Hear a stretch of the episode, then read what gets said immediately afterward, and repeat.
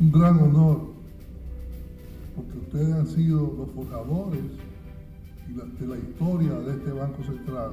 Banco Central celebra hoy ceremonia del 75 aniversario de su fundación, de los que Héctor Valdés Albizu ha dirigido 24 años. Exgobernadores del Banco Central respaldan medidas tomadas por la Junta Monetaria para controlar la inflación. Consumidores y comerciantes reconocen estabilidad en los precios de los productos de la canasta familiar. Ministro de Defensa deja iniciados trabajos de construcción de cuarteles en Tajafón en momentos de convulsión del lado de Juana Méndez. Residentes en Villa Mella siguen intranquilos pese a anuncio de intervención policial. Y médicos alertan a dominicanos sobre consumo de comidas en las calles ante caso importado de cólera detectado en el país.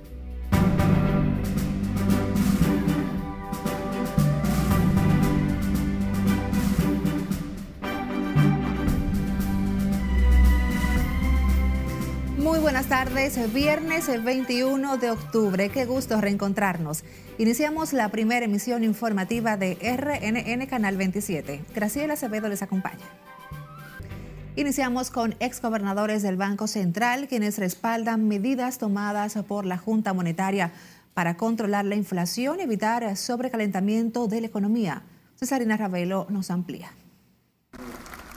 La celebración del 75 aniversario del Banco Central reunió a sus ex titulares, convocados por el gobernador Héctor Valdés Albizu.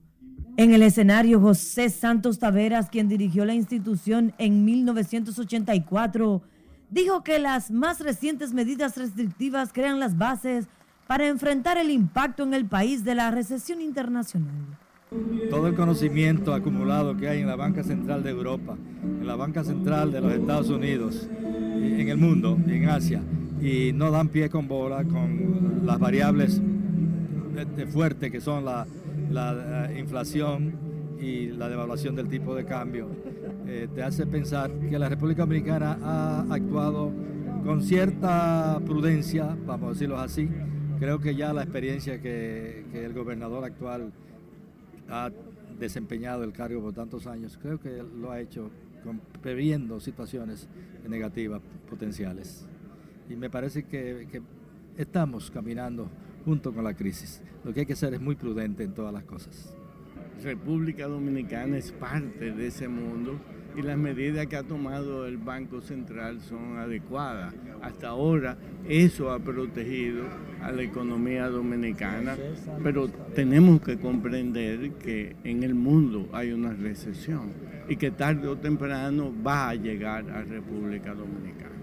¿El gobernador del Banco Central se ha adelantado a esto? crees que está... Claro que sí, el Banco Central siempre ha sido una institución muy efectiva y lógicamente trata de actuar antes de que las cosas ocurran. Para Carlos Despradel y Eduardo Fernández, el éxito de Valdés Albizu en sus 24 años como gobernador ha estado en la confianza que genera su veteranía. El, gobernador Valdés ha sido primero que nada, lo cual es esencial, no importa qué línea tú sigas, su integridad y su seriedad en el desarrollo. Es esencial que que la persona que tenga el cargo tenga una, un mayor índice posible de, integridad. El resto, pues, según la realidad económica, hay que jugar al balanceo de, una cosa y de otra.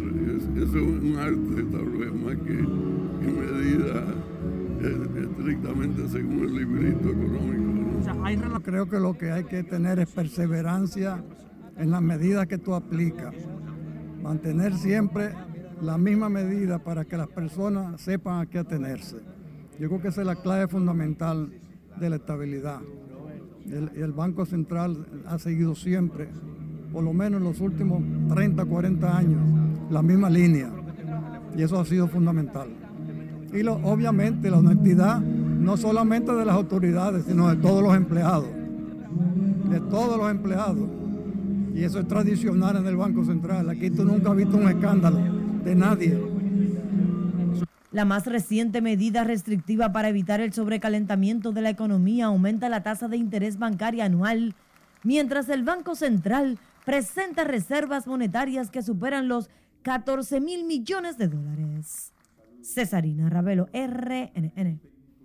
Consumidores y comerciantes de los principales mercados de la capital aseguran que los alimentos de la canasta familiar mantienen estabilidad en los precios, pero piden la intervención del gobierno para evitar variación por la cadena de suministro. Conectamos ahora con nuestra compañera Laura Lamar que nos tiene más detalles en directo. Adelante.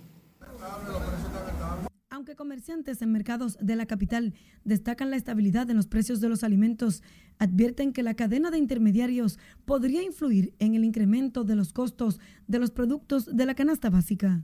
Y es que pese a que el costo de las carnes de pollo y cerdo han experimentado una ligera baja, al igual que otros alimentos como el ajo y la cebolla, vendedores explican que los precios varían por el proceso de suministro.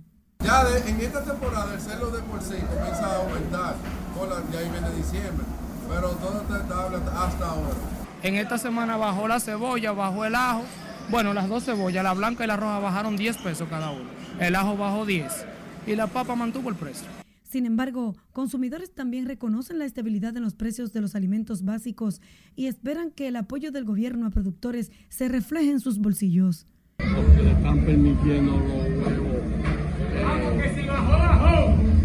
fertilizados que traen para los pollitos, le están dando todas las clases de beneficios y de comodidades. Muchas situaciones externas, mucha intermediación, los intermediarios que, que abusan, intermediarios abusan, algo te cuesta en el campo. ¿Qué te cuesta un plátano en el campo?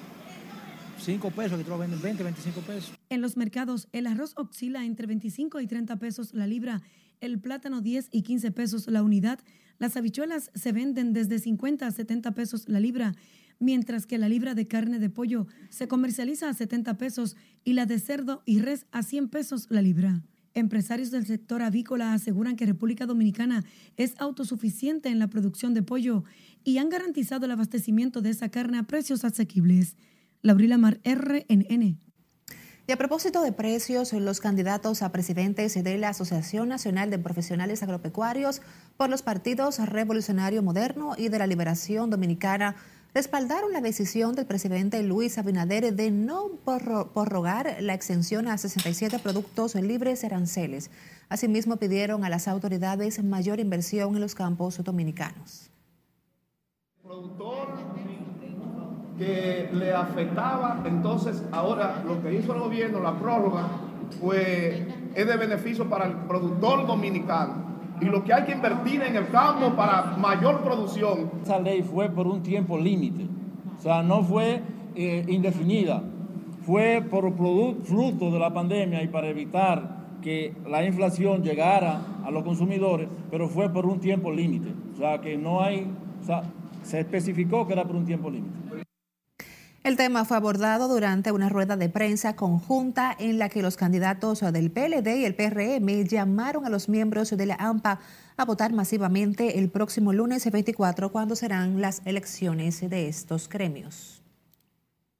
Aunque el gobierno anunció una intervención en Villa Mella a través del Plan Integral Mi País Seguro, para combatir la delincuencia, residentes de esa zona siguen intranquilos y preocupados por los atracos y el terror que quieren implantar los delincuentes. Conectamos con Scarlett Wichardo, quien nos tiene todos los detalles. Adelante, Scarlett, cuéntanos. Gracias, buenas tardes. La inseguridad en el municipio de Villamella mantiene atemorizados a comerciantes y comunitarios que temen salir de sus casas, en especial luego del conflicto del domingo que dejó tres muertos y cinco heridos en un colmadón. O sea, es como un temor que hay aquí en el barrio y esto tiene que acabarse en realidad. Carlos Abreu es un motoconchista, padre de dos niños que cada día sale a tempranas horas de su casa para buscar el sustento de su familia. El hombre explica que trabaja con una sensación de desasosiego ante la posibilidad de que desaprensivos puedan interceptarlo mientras se desplaza en su motocicleta. Bueno, aquí esto siempre ha estado así, siempre. Y más ahora con la muerte de todos esos muchachos ahí que han matado. Ahora se siente más un caos aquí adentro porque veo que los negocios están bajando la puerta y están cerrando todo con miedo de que esos tigres vengan, ¿usted me entiende? Sí, porque es que uno trabaja aquí y trabaja eh, con el miedo de que aparezca un delincuente de eso y le quite el motor o quiera agredir a uno. Como él, otros ciudadanos que residen en Villa Mella dicen vivir bajo la zozobra de los delincuentes. Aquí la policía pasa horas y dura tres horas para pasar. Y cuando van los tigres empiezan a prender sirena para que los tigres se vayan. Aquí no, esto Villamella, punto, aquí esto no, no sirve. A veces tienen que estar tranquilos en su casa. Si va a salir a las 6 de la mañana, lo atracan.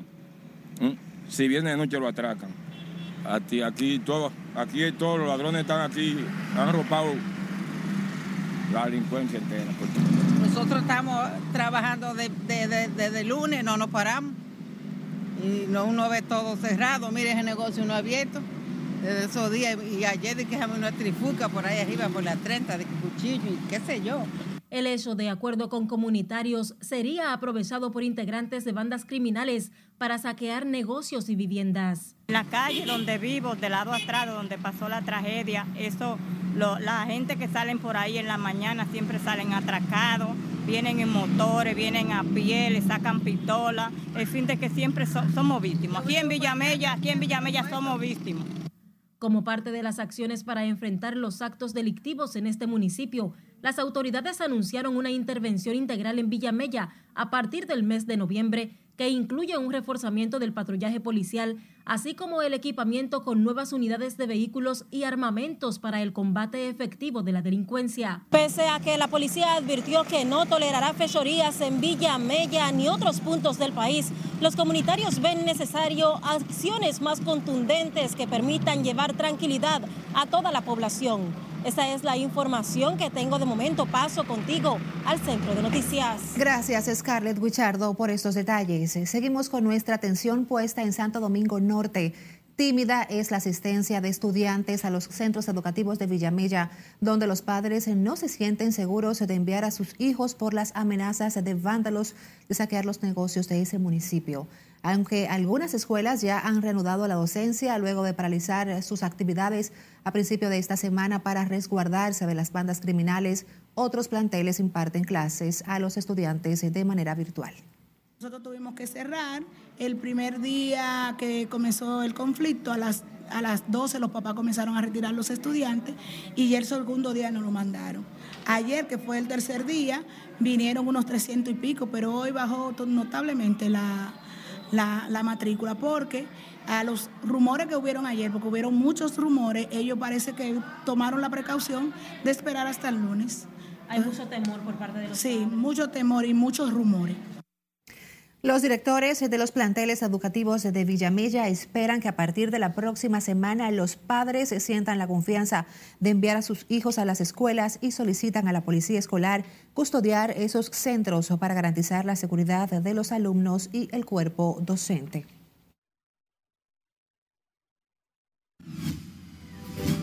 Nos vamos a comerciales, pero al volver sabrá el avance de la lectura de acusación formal contra Alexis Medina y otros 26 implicados en operación antipulpo. Y cómo avanza en segundo día el quinto Congreso Internacional sobre Derecho y Justicia Constitucional.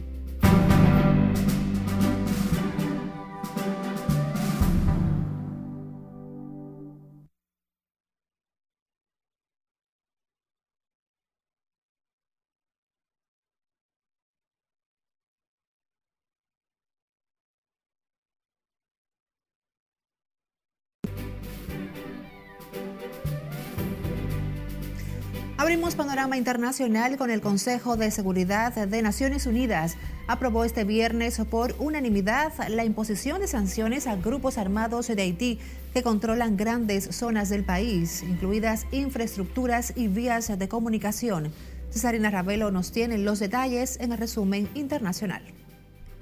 Los 15 miembros del Consejo, incluidos Rusia y China, que habían mostrado antes sus reservas, apoyaron la resolución que fue redactada por Estados Unidos y México para intentar poner freno a la violencia y hacer los esfuerzos por ayudar al gobierno haitiano a recuperar la situación en un momento en el que el país también sufre un brote de cólera.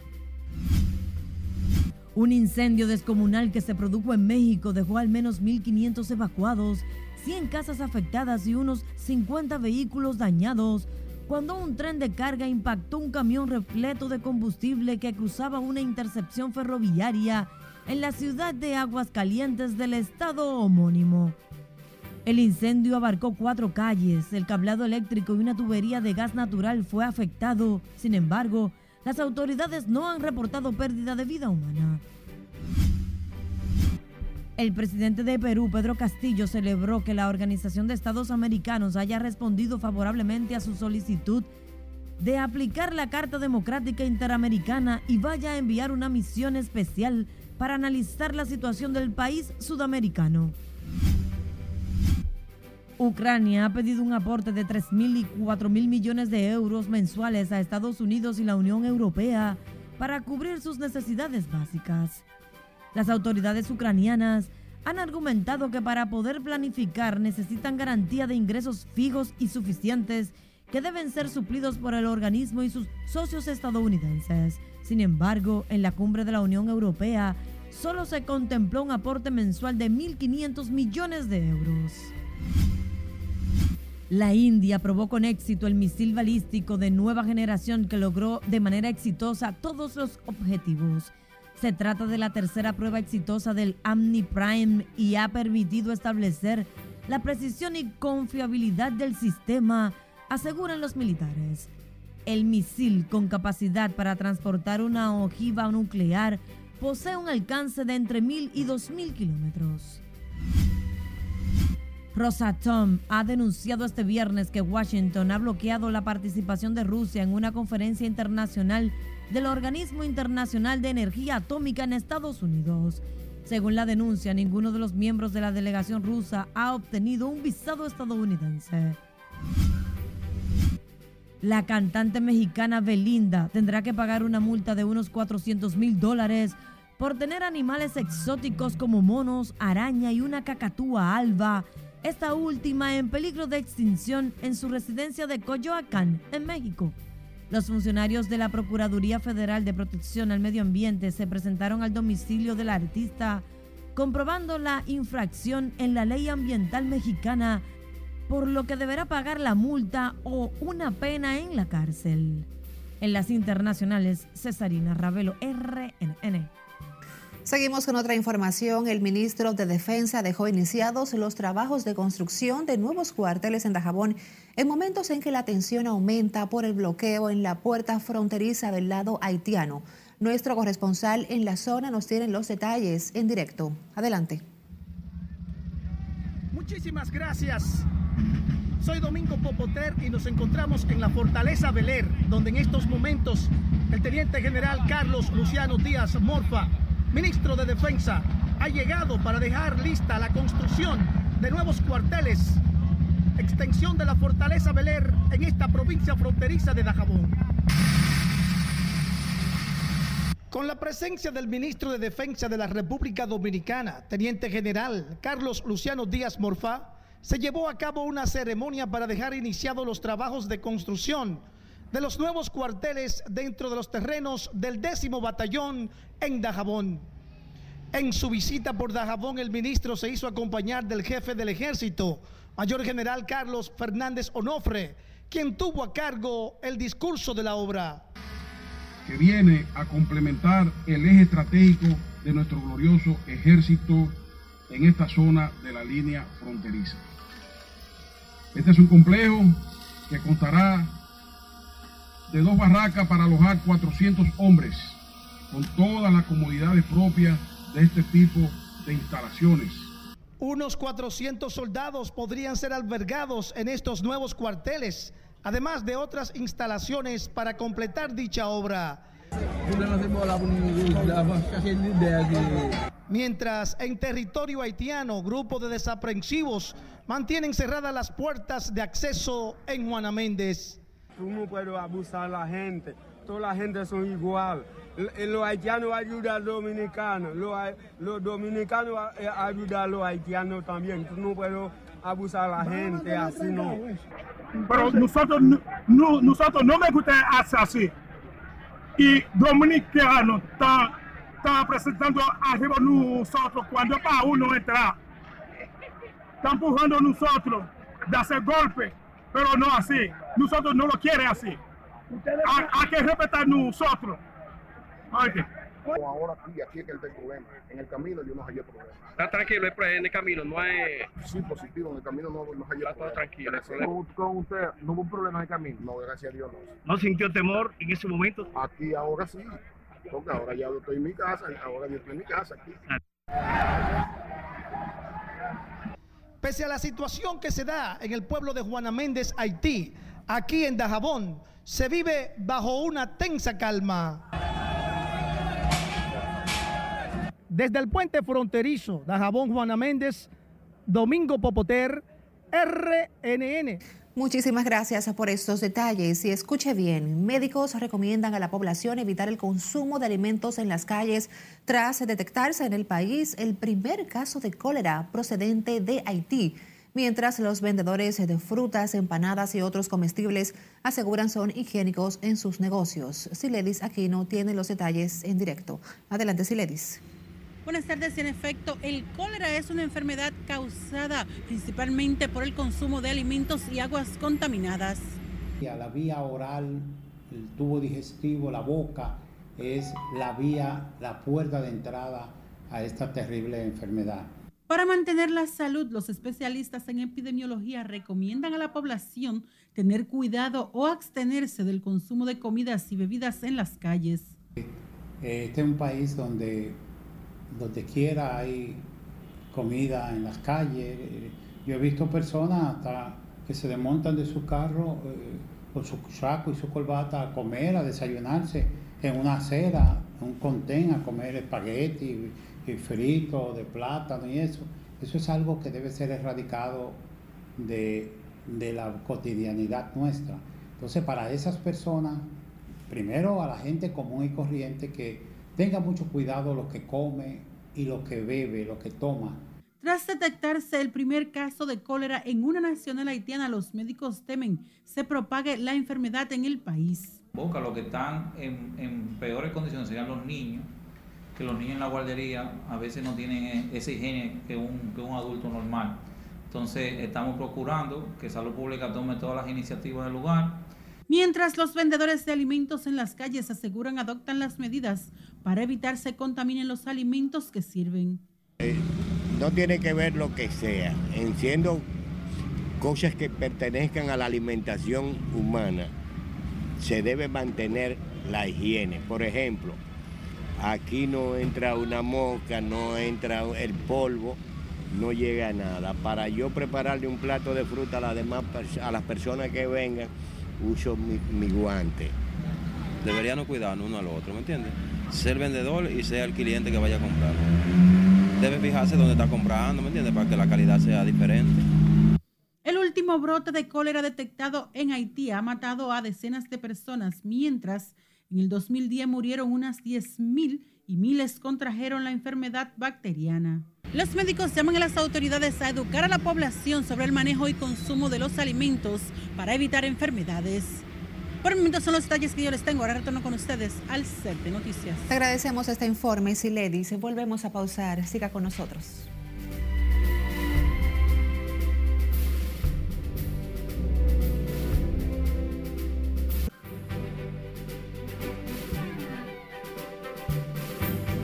Seguimos ampliando otras informaciones. El Ministerio Público continúa este viernes la lectura de la acusación formal en contra de Alexis Medinas Sánchez y otras 26 personas imputadas en la operación Antipulpo, en el cuarto día del conocimiento de la etapa preliminar de este proceso que se conoce en el séptimo juzgado de la instrucción del Distrito Nacional. Margaret Ramírez nos tiene los detalles en directo. Adelante, Margaret, cuéntanos. Gracias, así es. Muy buenas tardes. En esta segunda semana de la etapa preliminar del caso Antipulpo, los fiscales anticorrupción han leído poco más de 443 páginas de las 3.445 con que consta el expediente que involucra a 27 personas y 21 sociedades comerciales. Y puedo decir que esa acusación es un borrador el expediente señala que el supuesto entramado llegó a materializar alegadas maniobras fraudulentas utilizando falsas calidades, documentos adulterados, medicamentos de alto costo sobrevaluados, conduces falsos, medicamentos pagados y no entregados, equipos sobrevaluados, equipos de una calidad inferior a la contratada y pagada por el Estado. Eh, va a un ritmo rápido, el Ministerio Público va leyendo rápido y esperamos que hoy se avance mucho. Reitero, estaría en diciembre aproximadamente y cuidado si enero, porque no solamente es la lectura de la acusación, sino hay otros elementos más que deben ser tomados en cuenta. El órgano acusador pedirá enviar a juicio al grupo vinculado en el entramado de corrupción por sustraer los recursos del Estado. Aunque contempló, redactó, eh, describió los hechos y sus circunstancias en forma genérica en más de 3.000 páginas, como usted muy bien señala, eso pudo reducirse a un 30%. Porque la mañana de hoy se eh, ha estado eh, produciendo a través de la lectura la acusación y refleja evidentemente que está haciendo menciones de personas que ni siquiera las acusó. Finalizado el proceso de lectura del expediente, parte protocolar del proceso, la defensa de los 27 imputados deberán responder ante el juez las acusaciones del Ministerio Público. Posterior a esto, el magistrado David Timoteo Peguero decidirá si el caso se envía o no a juicio de fondo. El órgano persecutor acusa al grupo de estafar al Estado con más de 5 mil millones de pesos. Es todo lo que tengo por el momento. Retorno contigo al estudio. Gracias por las puntualizaciones, Margaret. Volvemos a hablar de economía. El gobernador del Banco Central, Héctor Valdés Albizu, reveló un crecimiento promedio interanual de 5.4% en enero-septiembre de 2022, siendo el primero en implementar un incremento de la tasa de interés bancario para evitar la fuga de capitales y garantizar la estabilidad económica. Nelson Mateo nos tiene más detalles en directo con este informe desde el Banco Central. Adelante, Mateo. ¿qué tal? Buenas tardes. Tal y como tú afirmas, en la celebración del 75 aniversario de la creación de esta entidad financiera, Héctor Valdés Alviso rindió un informe pormenorizado sobre las medidas monetarias tomadas para frenar la inflación y garantizar el dinamismo de los sectores productivos del país. Que han sido dos años terribles que hemos tenido que afrontar los países del, mundo. Cuando yo veo que Inglaterra tiene una inflación de dos dígitos y veo que Alemania se va al piso y otros países de Europa ya están en dos dígitos en la, zona euro y la República Dominicana está haciendo, sembrando un camino para disminuir su inflación y contribuir a la estabilidad y crear el ambiente para la inversión y el desarrollo, pienso que estamos trabajando por el camino correcto. Destacó que la política monetaria ha sido combinada con la financiera del gobierno central y su impacto en los programas de desarrollo y asistencia social. A los 10 mil millones de dólares e ingresos por turismo por encima de los 8.500 millones de dólares. Todo esto sumado a los ingresos por otros servicios estimados en unos 3.000 millones, conllevaría a finalizar el año con ingresos de divisa superiores a 39.300 millones de dólares. Una cifra récord que no la tiene ningún país Héctor Valdés Albizu dijo que al analizar las economías de 18 naciones de toda la región, la República Dominicana se encuentra en el lugar número 11 sobre las tasas de inflaciones más bajas, asumiendo medidas correctas, prudentes y oportunas. Héctor Valdés Alviso destacó además el apoyo recibido por el presidente de la República, Luis Abinader Corona, quien ha respetado plenamente la autonomía de este Banco Central. De mi parte, es todo por el momento. Regreso contigo al CEP de Noticias. Gracias, Mateo, por compartirnos estas buenas nuevas en materia económica para nuestro país. Nos despedimos. Gracias por su tiempo.